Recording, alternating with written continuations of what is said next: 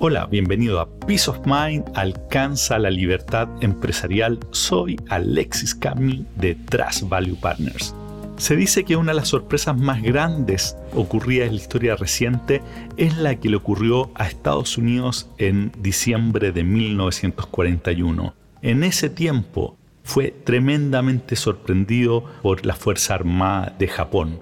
33 barcos japoneses lanzaron dos ataques sucesivos con 350 aviones a Pearl Harbor. Cuando terminó este ataque, 18 buques habían perdido 200 aviones y más de 2.000 personas habían muerto en ese desastroso día para la Marina americana no habían tenido ninguna inteligencia sobre ese ataque. De hecho, de lo que pensaban en Estados Unidos por esos días, eh, Japón iba a atacar a Tailandia.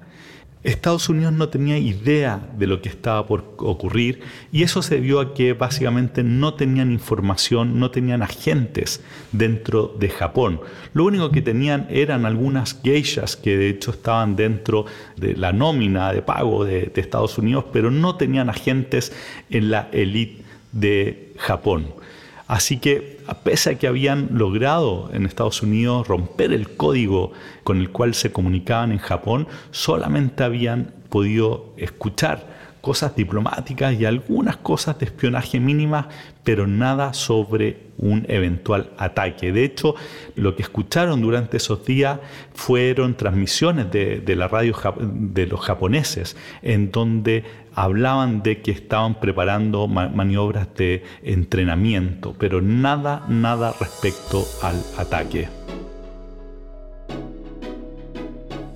Eso es con respecto a la sorpresa a nivel de historia, pero hay otro tipo de sorpresa que, ocurre normalmente en las organizaciones y de las cuales te quiero conversar hoy.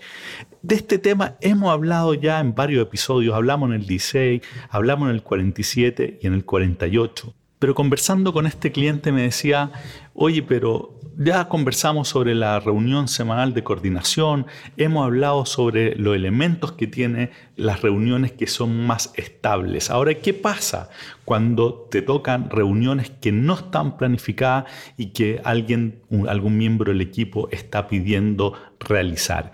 Y ahí es donde empiezan a, aparecer las sorpresas porque la cantidad de gente que llega, quién llega, para qué es la reunión, normalmente no está claro y eso hace que se pierda una enorme cantidad de recursos en reunión. En esos episodios pasados del que, te mencionaba, hablábamos que en Estados Unidos se estima que se pierden 37 mil millones de dólares cada año y que el 67% de las personas consideran, de los ejecutivos, que las reuniones a las que atienden son literalmente un fracaso. Entonces, ¿cómo hacer para que haya menos sorpresas y menos pérdida de recursos cuando se necesita hacer reuniones que no son de las que están programadas semana a semana o mes a mes?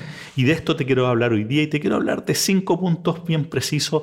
El primero es lejos el más importante y hemos conversado en distintos momentos de que en general en todo lo que hacemos es importante el saber el para qué, el cómo y el qué. Bueno, en toda reunión que no esté, particularmente que no esté planificada, tú tienes que saber con mucha claridad para qué, cómo y qué. El para qué indica el objetivo de la reunión. ¿Para qué nos vamos a juntar? La gracia de, explicitarlo es que acota y enfoca la reunión. Si se define, por ejemplo, que la reunión citada es para seleccionar una consultora que rediseñará el esquema incentivo de la fuerza de venta, algo que, nos pasó hace poco con, eh, con un cliente. En esa reunión solo se puede hablar sobre ese tema y va a ayudar a que cada uno decida si es que tiene sentido participar en esa reunión. Entonces, cuando tú defines el para qué, es decir, el objetivo de la reunión, te marca el paraguas sobre lo que se va a estar discutiendo y nada que no calce con ese para qué debe estar dentro de lo que se va a conversar. El qué ahora. El qué indica el resultado final de la reunión, es decir, con qué nos tenemos que ir. En el mismo ejemplo que te estaba hablando sobre la definición de la consultora, por ejemplo, el qué en este caso podría ser definir cuál va a ser la consultora que se va a contratar y determinar quién será la contraparte de este trabajo. Al explicitar el qué se va a hacer, tenemos una medida muy clara de lo que va a ser una reunión exitosa. ¿Salimos con la definición de la consultora y quién será la contraparte? Si la respuesta es sí, entonces la reunión fue un éxito. Además, teniendo claro lo que queremos lograr, vamos a poder ajustar los tiempos involucrados. Vale la pena invertir, no sé, dos, tres, cinco horas para conseguir este producto final. ¿Cuánta gente debería participar? Bueno, como el producto final está claro, va a ser mucho más fácil el, determinar cuántos recursos invertir. Entonces definimos el para qué es el objetivo, el qué es qué tienes que salir tú de esa reunión. Y el cómo, que es la tercera parte que tiene que tener este, este primer punto, es el cómo se va a llegar, cómo vas a distribuir los tiempos para llegar al qué quieres lograr.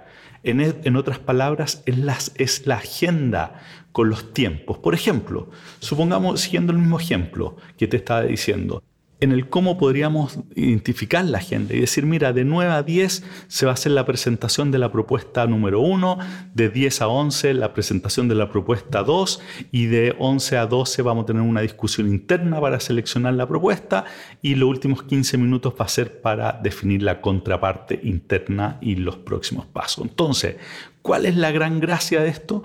Es que tú si tienes el para qué y el cómo y el qué de cada reunión, entonces te aseguras que va a estar completamente enfocada en el tema que tienes que sacar adelante y no va a ser una divagación eh, infinita sobre otros temas.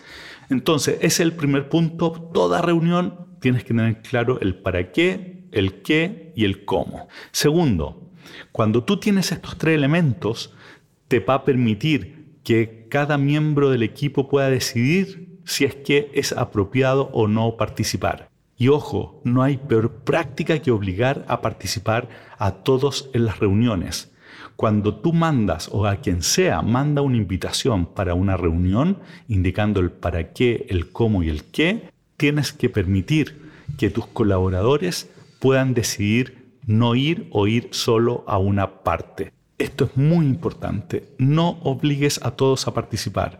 Sí, si tú mandas el para qué, el cómo y el qué, entonces cada uno puede aceptar o no la invitación si es que es pertinente y lo importante sí es que todos tienen que tener claro que aquellos que no participen tienen que hacerse cargo de enterarse de lo que ahí pasó eh, no pueden decir, bueno, es que yo no fui a la reunión, si es que eh, fue decisión de él o ella. Entonces, el segundo punto, permite a tu equipo, a cada miembro, que se excuse de la reunión si es que lo que se va a plantear no es relevante para ellos, o permíteles entrar solo en una parte, en la parte que sea relevante.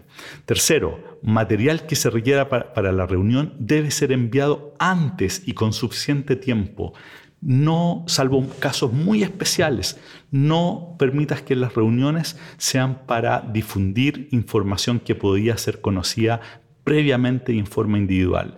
Haz que la discusión en la reunión sea de mejor nivel, haciendo que cada uno tenga que llegar preparado a la reunión. Cuarto, y esto conozco muchos casos de que aplican esto y que es tremendamente poderoso, no aceptes reuniones que no tengan en la, citación el para qué, el cómo y el qué.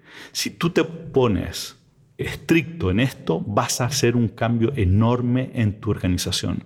Cuando te inviten a una reunión, tienes que saber el para qué, el qué y el cómo. Si haces eso y lo instalas como práctica, vas a ver un cambio enorme en la organización. Y por último, el quinto punto es que haz que se envíe una breve minuta al finalizar donde estén los puntos relevantes de, la, la, discusión, que son el para qué, cómo y qué, además de quiénes fueron invitados y indicando quiénes se excusaron de participar, además de incluir algunos bullet points, unos puntos muy breves sobre qué decisiones fueron tomadas y cualquier otra observación relevante. Esto te va a servir como registro futuro y le va a dar un mínimo de formalidad a la instancia. Estos cinco puntos son nada de complejos, pero te van a hacer que las reuniones sean tremendamente más efectivas. Así que te invito a que lo incorpores. Te los repito, lo primero, toda citación a una reunión tiene que estar claro el para qué, el cómo y el qué. y durante la reunión tiene que estar muy enfocado a cumplir con los tiempos del cómo, no salirse el para qué y asegurarse de que lleguen al qué que se fue definido, al producto final. Segundo, permite que no participen aquellos que consideran que no es necesario estar en esa reunión. No obligues y que no sea un estándar que todos tienen que ir a todo.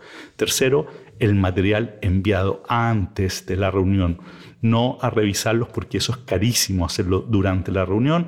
Cuarto, para que esto ocurra, acostúmbrate a no aceptar reuniones que no tengan en la citación estos tres puntos del para qué, cómo y qué.